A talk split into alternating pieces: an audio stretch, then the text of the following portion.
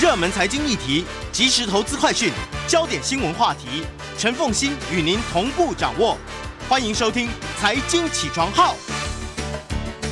Hello，各位听众，大家早！欢迎大家来到九八新闻台《财经起床号》节目现场，我是陈凤欣。我想，我们就今天直接进入今天的焦点专题啊！亲爱的，别怕，勇敢说 yes。好，这是嗯周开连啊，大家如果熟悉的话，不管你是喜欢财经新闻或政治新闻，最近他的名字都很红这样子。Rose 啊，但但我排定这本书的时候，还真的真的没有去想到政治上的议题了。哈，纯粹是因为 这本书对于。我觉得现在在职场上彷徨的每一个人，其实帮助都非常的大哈，尤其对于台湾，尤其对于女性哈，因为这里面有几个故事啊，就是那个真正去实践了什么叫做勇敢 say yes，对。好，这件事情哈，这是呃周开莲 Rose 是呃大家知道说雅虎奇摩的总经理，然后同时是 Verizon Media 国际事业董事总经理。现在呢，他在呃有工资的工作退休了哈，对，然后现在担任的是世界展望会的董事长。做的呢，就是没有工资的工作。对，对我这个角色，其实去年年底我也我也告一个段落。因为我在这个，我在世界展望会，我其实我在他的董事会里 serve 了差不多十多年的时间，最后三年做董事长，所以现在比较多的时间，呃，可能在一些企业的董事会啦，还有啊陪伴一些新创的公司。对，没错。对，虽然你自己没有真正创业过，但是你几乎帮。呃，你的公司都做了类似于创业的突破。没错，我觉得现在，呃，当然我们通常讲创业都是好像独立创业，可是我看到越来越有那个强烈的需要是在企业里面的创新。嗯、对，我想所有的企业，尤其是大型的企业，都很期待啊。我想现在这个创新变成是一个 survival，你必须要持续的创新，你才有机会能够跟这个新的市场能够不断的转型。所以我觉得有内部创新的这个这个经验，可能是对很多的企业来讲是很重要的。Rose，我看你的书啊，其实里面有很多地方真的对对我来讲都有很多的启发。哦，我当然知道说，呃，我其实自己也觉得说，过去的人生，我现在回头去看啊，我所有的开展都在我最不确定而而而做决策的那一刻开展出来的。没错。其实我们往往是在那个变动当中才会看到机会。如果每一件事情都是顺顺利利的，跟着昨天一样，你很难看到新的机会。当然，这一点就是说，因为这点其实。从我的个性来看的话，我会觉得哦，这真的是跟我的个性完全不符。我的个性就是要把所有的计划通通都做好哈、嗯，呃，不只是每一天的计划要做好，一周的计划要做好。哇，真的很 佩服。就就是你知道，就包括了，就是说啊，我考大学的时候，我要考哪一个系，我都要规划好。然后呢，考了那个系，呃，目标，我其实在考正大新闻系之前，我都已经规划，我毕业之后我要在什么样的媒体开始工作，然后。做什么？凤馨，我们两个就是完全相反，完全不同个性，完全相反。但是我后来就发现，亲爱的，这个计划，人生是不可能被计划的，的变化绝对是会比计划还要多。所以我先从这件事情来看啊，就是 Rose，你怎么去看待人生计划这件事情？嗯，我想，我们每个人多多少少都会对自己有一个愿景。嗯，我可能会把那个东西当成是你有一个 vision，你会觉得我的目标是什么？就连我小时候。我也会在梦想啊，我将来想做建筑师，好，可能再大一点，我说我想做导演。我想我们每一个人可能在我们的心目当中都有一个我们想成为的人，嗯，但是那个东西会在你的过程当中，你不断的去了解自己。其实我反而觉得，呃，最重要的是真的愿意花时间去了解自己。像凤姐，你很清楚去了解自己，是一个擅长规划的人。其实后来我们发觉，我们真正抓住的不是那个计划，对，而是我这个特质。对，我是一个擅长于把我的愿景、想法把它诉诸实现。我有一个计划的人。那同样的，我可能正好跟你相反，但是他带给我的就是说，哎，我有一个想法，我只要那个感觉很强烈是对的，我就愿意去试一试，即便我都还没有计划。好，对，我觉得重要是抓住我们个人的特质。哎，对，这是这是我觉得都要在人生走了相当长的一段之后呢，回头去看才发现说，其实计划哦是追求稳定的的保守性格所使然，而并不见得是真的说好这件事情是我。希望做的事情，对，嗯嗯，相反的，就是刚刚 Rose 讲到一个重点，就是说认清自己的特质，而使得自己在每一次的变化当中去掌握自己的特质，做最好的发挥。我在看你的这书的时候，我就觉得哇，这一点你真的做的非常精彩。我我们从人生的初期开始说起，好不好？嗯、就是呃，你你的个性，你你掌握你自己的特质是一个。活泼的人，对，我是一个外向的人，呃，然后呢，是一个喜欢带动团队气氛的人，对，对，对，嗯，那这件事情呢，其实只是从求学的阶段来看的话，它是一个好玩，嗯哼，之后你才发现这个好玩本身其实是一个重要的领导特质，没错，没错，而你的成长过程当中，包括你的父母，还有包括你的、嗯、呃师长。似乎都鼓励你这个特质，对对，所以你说一个人要发挥出他个人的特质，呃，其实你还是需要很多环境上的鼓励，呃，没有错。我觉得我们每个人可能个性都不大相同，我的个性可能从小就比较外向，可是这个外向的特质如何能够在这个成长的过程当中，我觉得我的家庭对我来讲是一个很珍贵的礼物啊，呃，我常常在其实这本书帮助我回想。我常常在回想到我小时候，然后甚至我们现在很多也做父母的，甚至想不想做父母，敢不敢做父母，这都是一个很大的议题。我就发觉我父母真的在我身上一个最珍贵的礼物，反而不见得是他们做了什么，嗯，而是他们不做什么，嗯，他们没有做什么，因此给了我很多可以做自己的空间，嗯，那这个空间。再加上，什么时候发现这件事？真的，你知道吗？其实我到开始长大，开始工作，呃，因为我们家庭的关系是很非常亲密的。嗯、那我我记得前几年，我特别为我妈妈在母亲节的时候写一个感念文，妈妈也在。那我当着我在教会当着啊、呃、妈妈把这个感念文念给她。其实我写那个感念文几乎是。就是句句句就把它写完了，因为我就发觉很自然的，我发觉我的父母给我很放手的空间，包括我交朋友，包括我选择想念什么，呃，只要我想念，我父母就是 support。对，除了这一辈子，我爸爸叫我不要去做电影导演之外，OK，对对对，所以我觉得他们就是让你成为自己。那我觉得在那个年代，就我父母都是呃上一个世代的人了。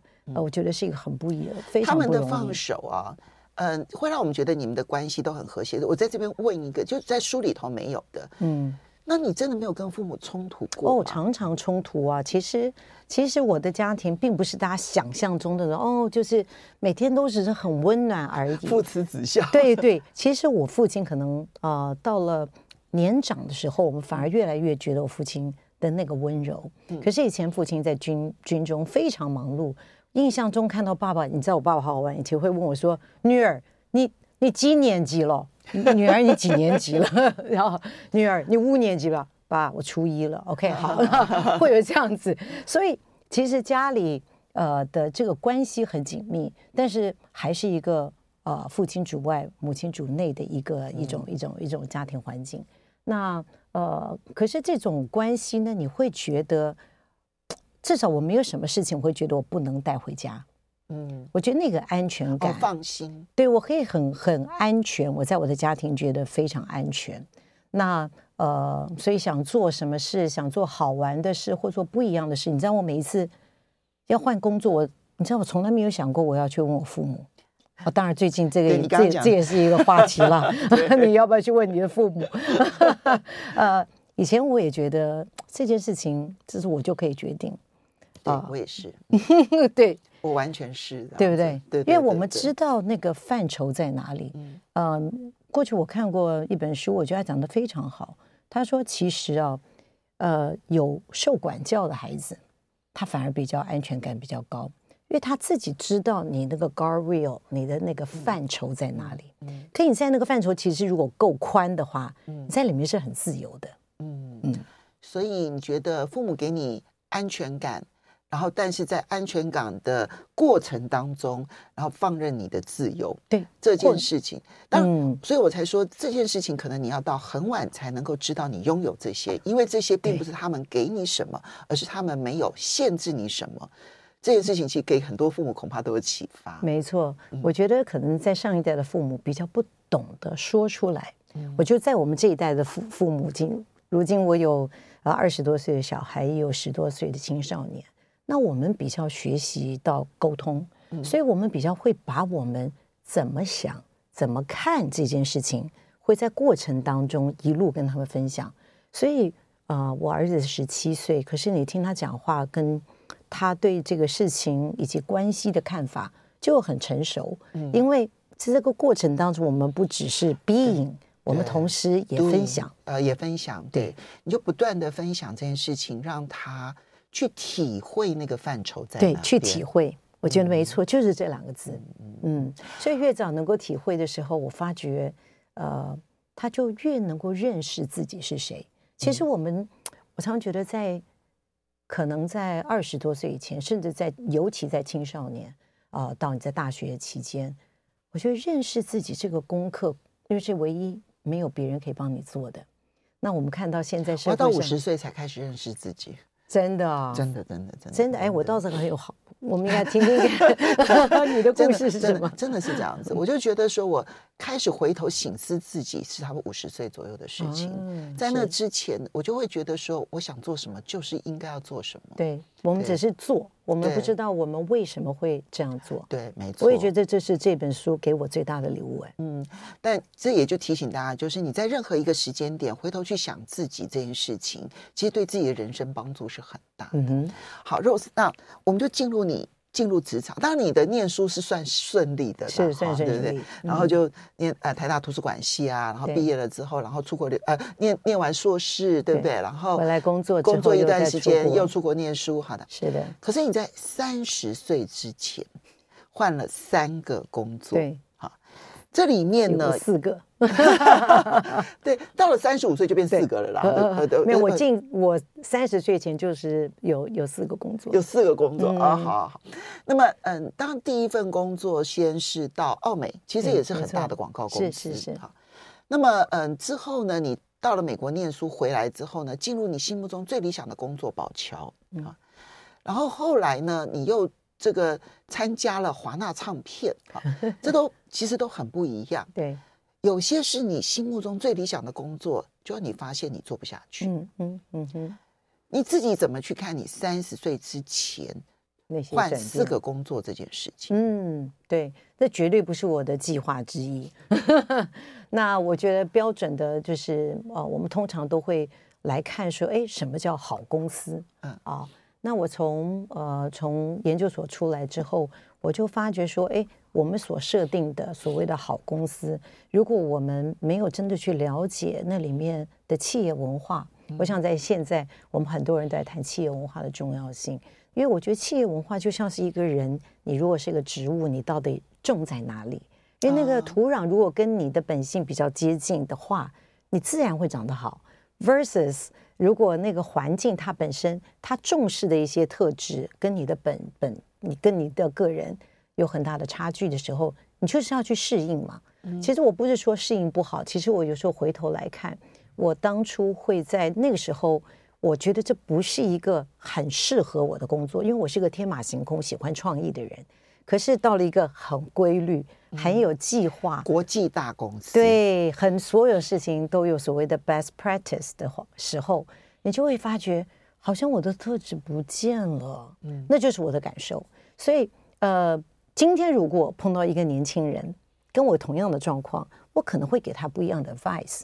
我可能会跟他说：“你应该在这个公司里面多了解，还有没有其他更适合你自己的。” Okay, 不一定就是这个工作。你可以在公司内转职，而不要直接离开公司。或者不一定，至少你要去选，嗯、你要找出你其他的一些选择。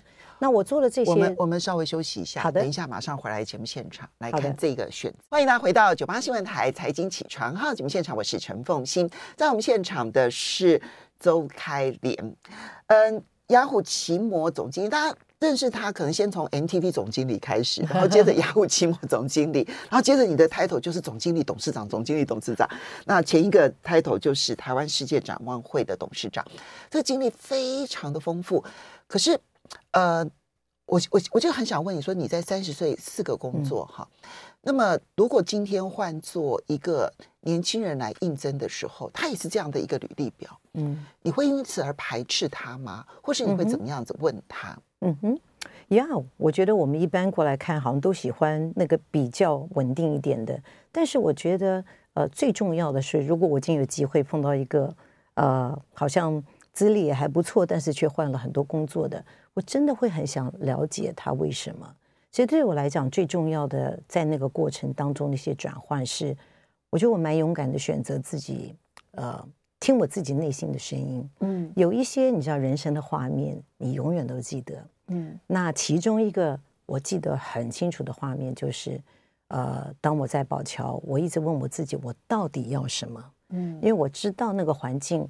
不完全适合我，嗯，那你知道我在马路上走的那一段路，走到我自己一边想我自己掉眼泪的那一幕，我一生都记得。我会说：“邹开莲，到底要什么？”我离开因为这个没有办法，也是哭的。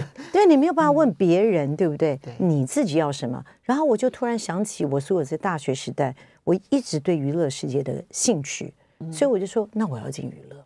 所以进了娱乐，我就决定开始去往唱片啊，往往往这些相关的领域。虽然这些都比较不像是一个所谓西北大学的 MBA 会去念的 哦，会去做的工作，但是我觉得那是一个关键。今天我如果碰到一个 interview 的人，我觉得最重要的，现在产业看到的都是变化越来越大，你需要真的蛮多元的人才，并且敢把自己的想法说出来、做出来的人。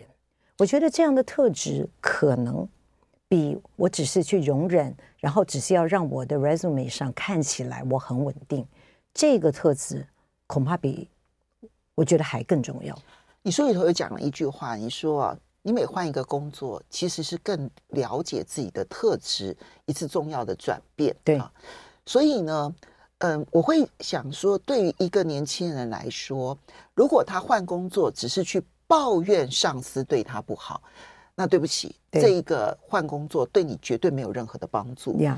那如果说你今天换工作是理解了那一个公司企业文化当中跟你的特质不适应的地方，而你更清楚了自己不要什么跟要什么这件事情，如果你理解了自己的特质，理解自己真正要的目标跟方向，那这一个换工作。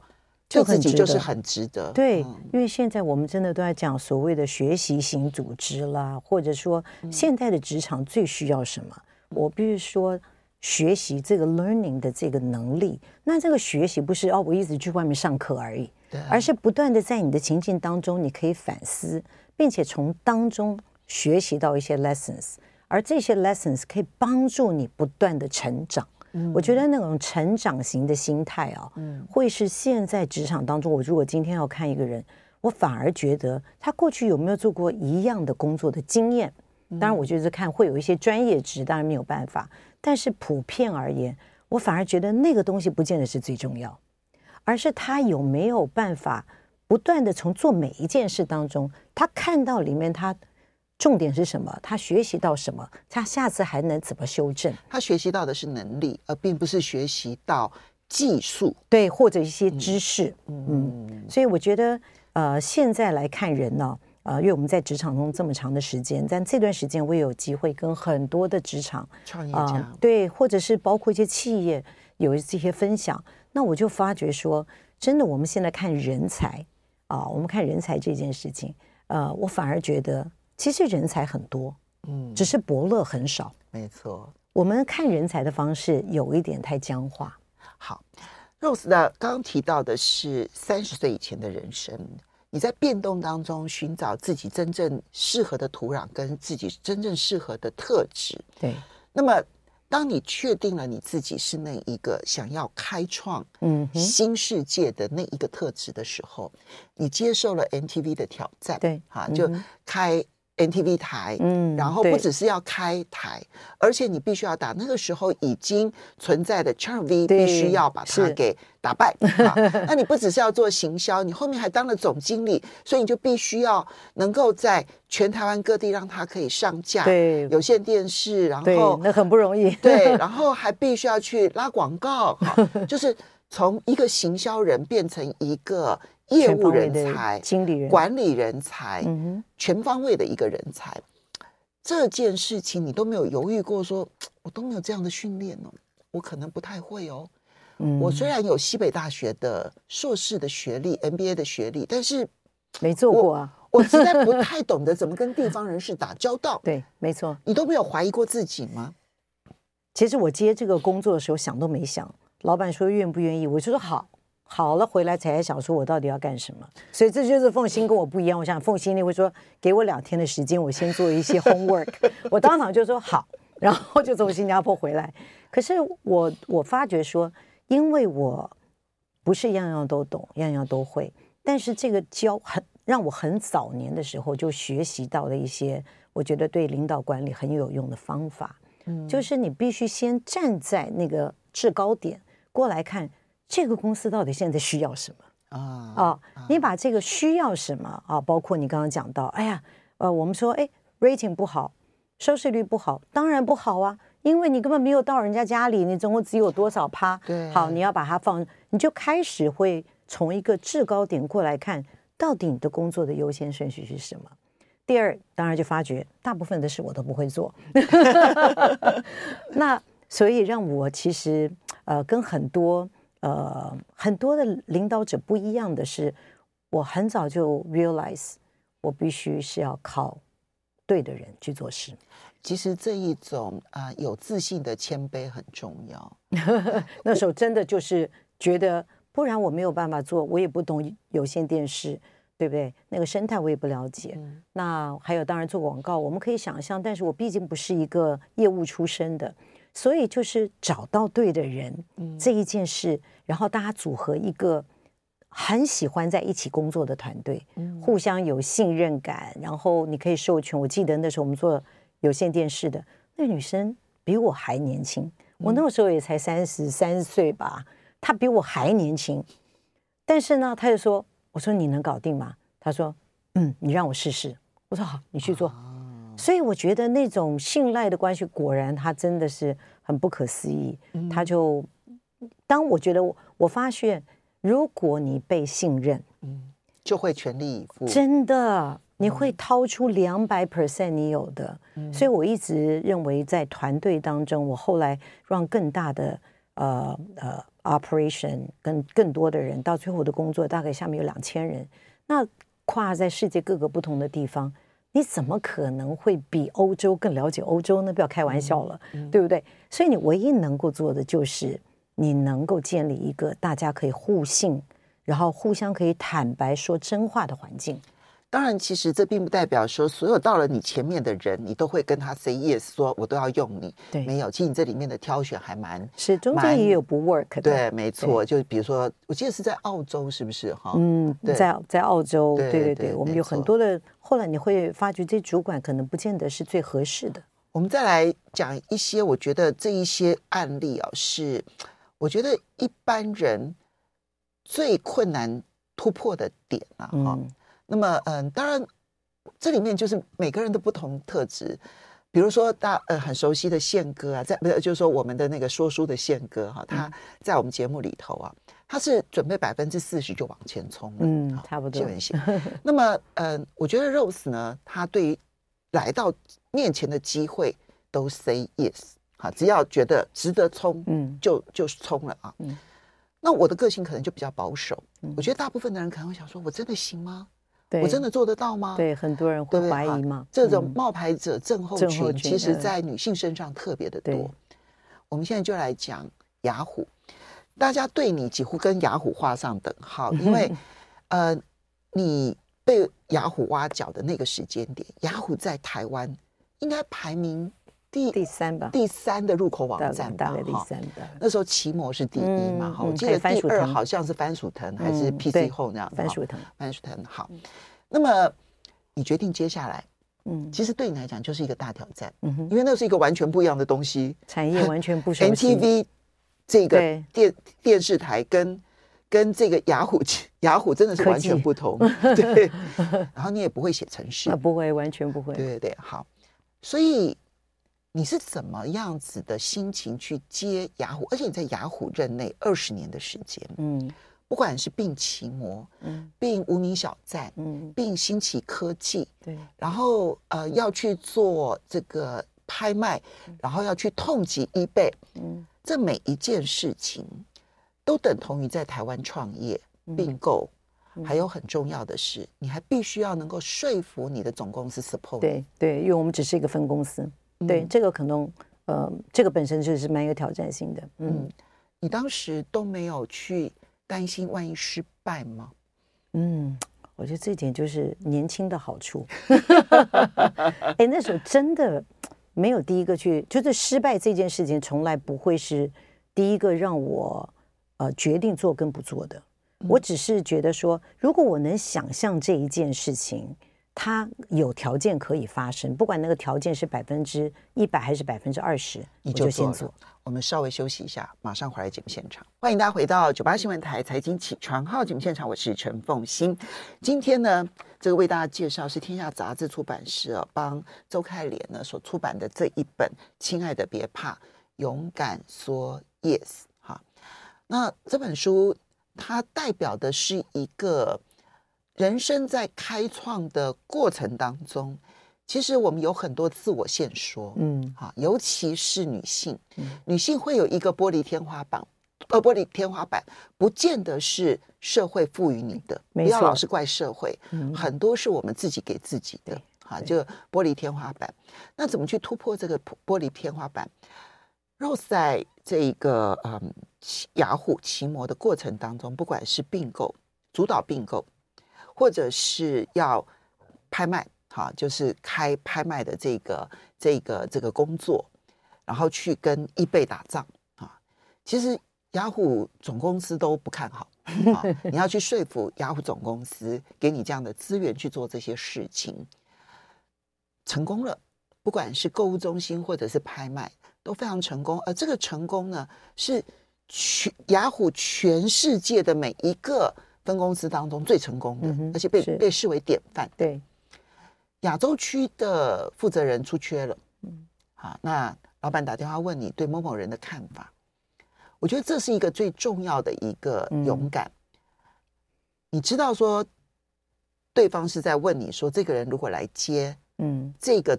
亚洲区的总总裁吧，对不对？哈，对。那你的看法是什么？嗯，你很快的反应说，你为什么没有考虑我？嗯，你主动的推荐自己，对，嗯，而这给了你一次很大的跨国机会。是是是，嗯，告诉我们这个经历。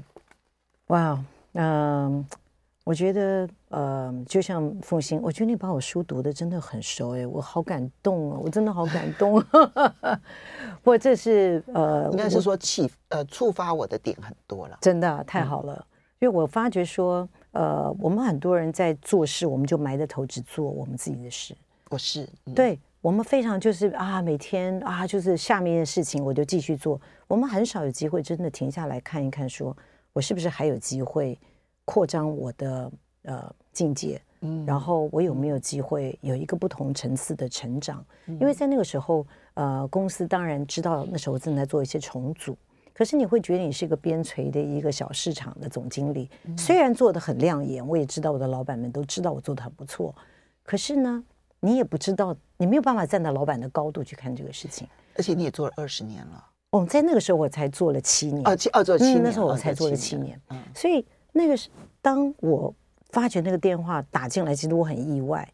呃，创办人会直接打我手机来问我这件事情，而且我也知道那位同事是很优秀，但是他完全的经验都不是做做呃 operation 做 business 的，他是做呃并购的。OK，所以我我觉得在那个时候，我鼓足了勇气说，啊、呃，你有没有考虑过我？哎，那是几秒钟之内就要你知道，我还在开车上班呢。我在开车上班的路程中，就是要开到这栋楼来。哦，在哦，对，那时候那时候以前雅虎奇摩就在这栋楼里面。嗯、然后你知道，那时候几乎我老板不讲话的那两秒，我觉得这世界都停了。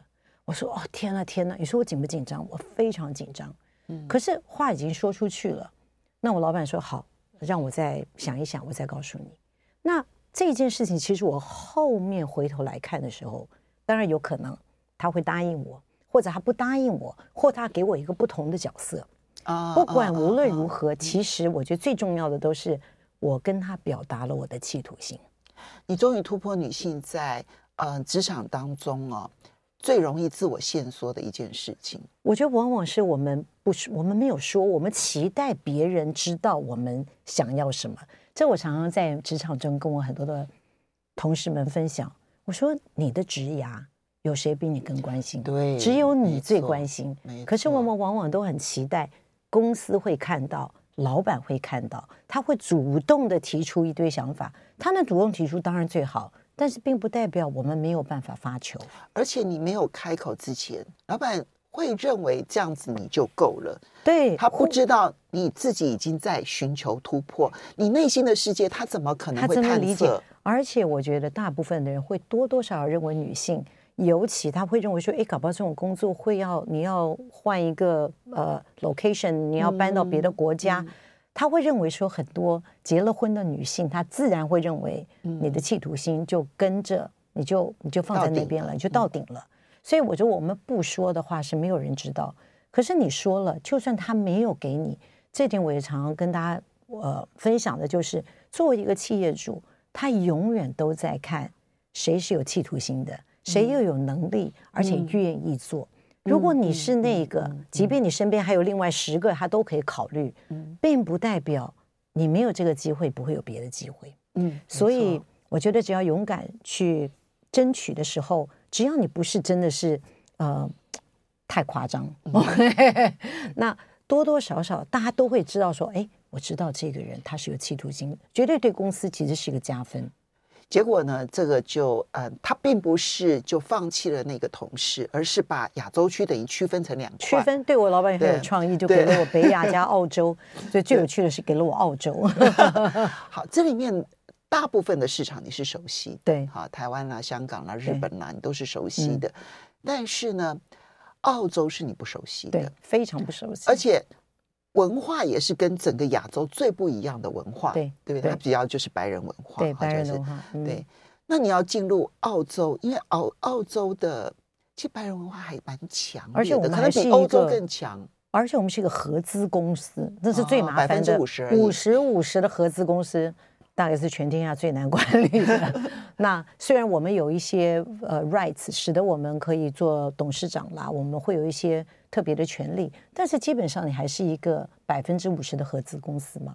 嗯，所以合资公司再加上你讲没错啊，呃，其实澳洲的文化其实是呃，其实蛮某种程度蛮大男人的，蛮 优越，它有各种优越感。对对对对对。所以我觉得那个对我来说的确是一个啊、呃、很不一样的一个挑挑战，你知道吗？当我觉得当老板说我要接澳洲的时候，我那时候心里就想说，我干嘛要跟他争取啊？我的天，我怎么没有跟他讲说可不可以不要给我这个？你不能退缩，对哈。可是真的，哎，你是怎么样子觉得说你真的不能退缩？没办法，你都他都给你了，然后你就说好吧，就硬着头皮就上了。那真的要硬了头皮上。我说我这一辈子才去过澳洲一次，是观光。好，那我接下来怎么办？所以我觉得那个你刚刚讲的这个冒牌者症候群，的确会在我们很没有把握的时候，嗯、我们会觉得我真的能吗？啊，我的英文能够去跟澳洲人天天沟通吗？嗯、啊，这个角色我可以做吗？